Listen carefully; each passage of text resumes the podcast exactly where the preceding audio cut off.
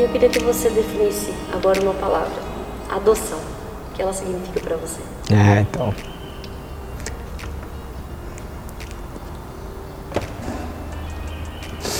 Adoção.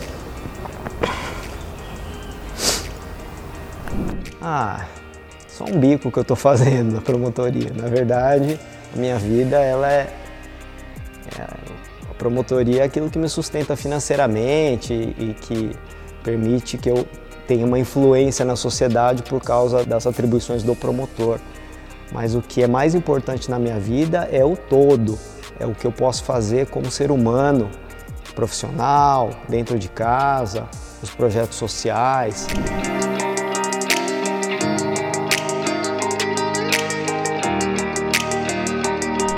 O comum é a pessoa falar, ah, você anda de skate, ah, ah legal, né? Então você tá na cara que a pessoa fala, nossa, mas isso não é meio incompatível? Você é promotor, né?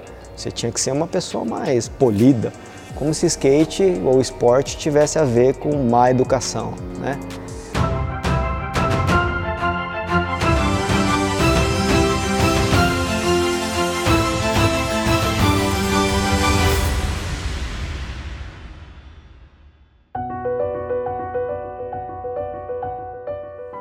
Sou descendente de família japonesa, né? meus avós são imigrantes que vieram aí nos, nos porões dos navios. Né? Os meus pais já nasceram no Brasil, eu sou a segunda geração.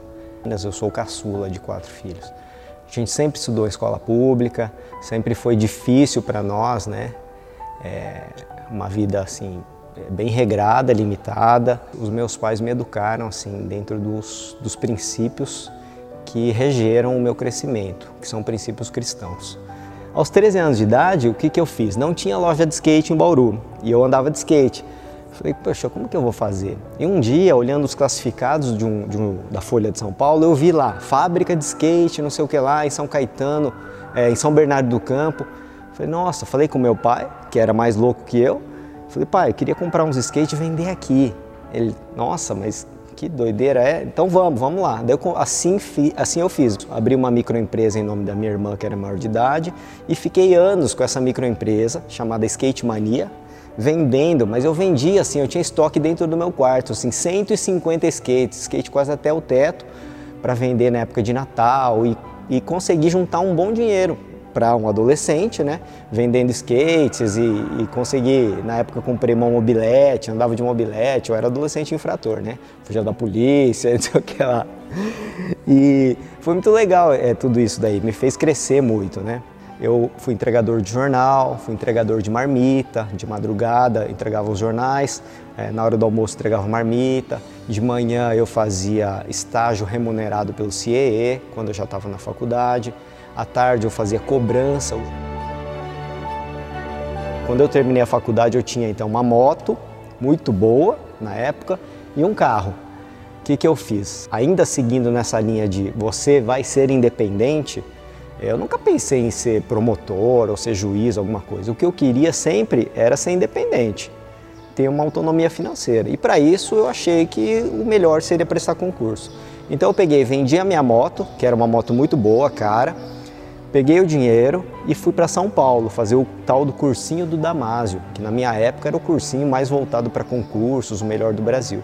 Pessoas acham que ah, sempre quis direito, você lia muito. Não, eu sempre fui um aluno bom, bom aluno, esforçado, mas nunca tive uma propensão, né? Eu acabei indo porque eu queria uma autonomia financeira e eu gosto do direito, estou bem hoje, estou feliz e vejo na minha carreira, no Ministério Público, possibilidade de ajudar as pessoas, que é, acho que é o mais importante. Desde que eu ingressei no Ministério Público, eu pensei o que, que eu posso gerar de retorno para a sociedade, o que, que eu posso contribuir para um cargo que, é, que ganha tão bem, né, que tem tanta porta aberta, trânsito, tantas possibilidades jurídicas de você defender juridicamente as questões sociais, combate a crime e tantas áreas que o Ministério Público tem. Então, que, que eu posso gerar em favor da coletividade. Sempre isso que me moveu dentro do Ministério Público. Então a gente tenta, dentro do direito, fazer algo a mais, algo que tenha um viés mais social, uma norma mais social e um, posicionamento que tenha um resultado mais social e mais efetivo.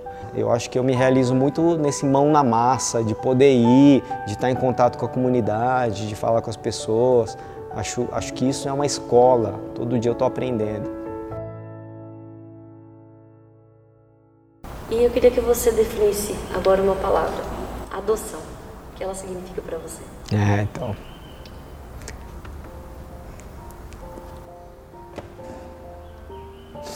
Adoção. Essa parte da adoção é. Eu sempre quis ter, ser pai adotivo, sempre quis ter filhos adotivos. E eu casei com a Noemi, né? Sou casado com a Noemi e ela, ela era meio assim, ah, não sei, adoção. E ela sempre relutou em relação a isso. É, eu me lembro que eu ajudava a cuidar da Casa Abrigo em Duartina, uma cidade vizinha aqui onde eu era promotor. E chegou numa época de Natal, a gente precisou dar folga para as funcionárias, pegamos, distribuímos as crianças e eu trouxe a Vitória, uma garotinha de um ano e meio, dois anos, para casa para passar o Natal. Aquilo transformou a vida da Noemi. Como se Deus tivesse trabalhado com ela e dito assim: tá vendo? Não tem diferença ser mãe biológica ou ser mãe adotiva. Somos uma família hoje completa, né? Nós quatro. O Ian está com cinco anos, o Pedro está com sete e não poderia ser melhor. É, nós trabalhamos a adoção desde sempre com eles, tem até um vídeo na internet sobre isso, eu e o Pedro contando a história dele, porque a gente entende que esse valor é, é muito importante, que ele seja uma pessoa que carregue, um adulto que carregue a bandeira da adoção, possa disseminar isso para a gente tirar os preconceitos que existem em relação à adoção. Eu fiquei morando em São Paulo quando eu passei no concurso e eu voltei a morar em Bauru só em 2005. Eu reagrupei, né, reagrupei meu grupo de skatistas, meus amigos, meus colegas de infância. E aí eu falei, olha, o que, que eu tenho de ferramenta, o que, que eu sei fazer? Eu falo, eu sei andar de skate. Então a gente vai fazer um projeto para cuidar dos skatistas. Em algum momento da sua carreira como promotor, as pessoas se, se mostraram assim surpresas ou você teve algum tipo de preconceito por ser skatista também? Ah, elas não verbalizam isso, né? Mas todas. É, o comum é a pessoa falar: ah, você anda de skate? Ah, ah, legal, né? Então você tá na cara que a pessoa fala: nossa, mas isso não é meio incompatível? Você é promotor, né? Você tinha que ser uma pessoa mais polida. Como se skate ou esporte tivesse a ver com má educação, né? É, assim como as pessoas, eu, veem tatuagem também, né? Eu não tenho, mas se eu tivesse, com certeza eu falar, é, mas você não é promotor, você tem tatuagem? Né? Eu tenho muitos amigos que são promotores e que têm tatuagem e que eles passam por isso também. Então, é uma quebra cultural importante, né? Que eu levo com bom humor. Nunca sofri nada por conta disso, mas é uma forma da gente educar também esse povo do juridiquês a entender um pouco mais de como o mundo verdadeiro funciona. Né? Emilson, para a gente finalizar, queria que você deixasse uma mensagem para a nova geração e para o ser humano, né? Para que ele tenha também essa essência, né? O que nos faz grandes não é o diploma na parede, não é andar de carro importado, não é a roupa de marca, não é a aparência física. O que nos faz grandes, essencialmente e sobretudo, é ter um coração voltado a Deus e voltado ao próximo. É isso.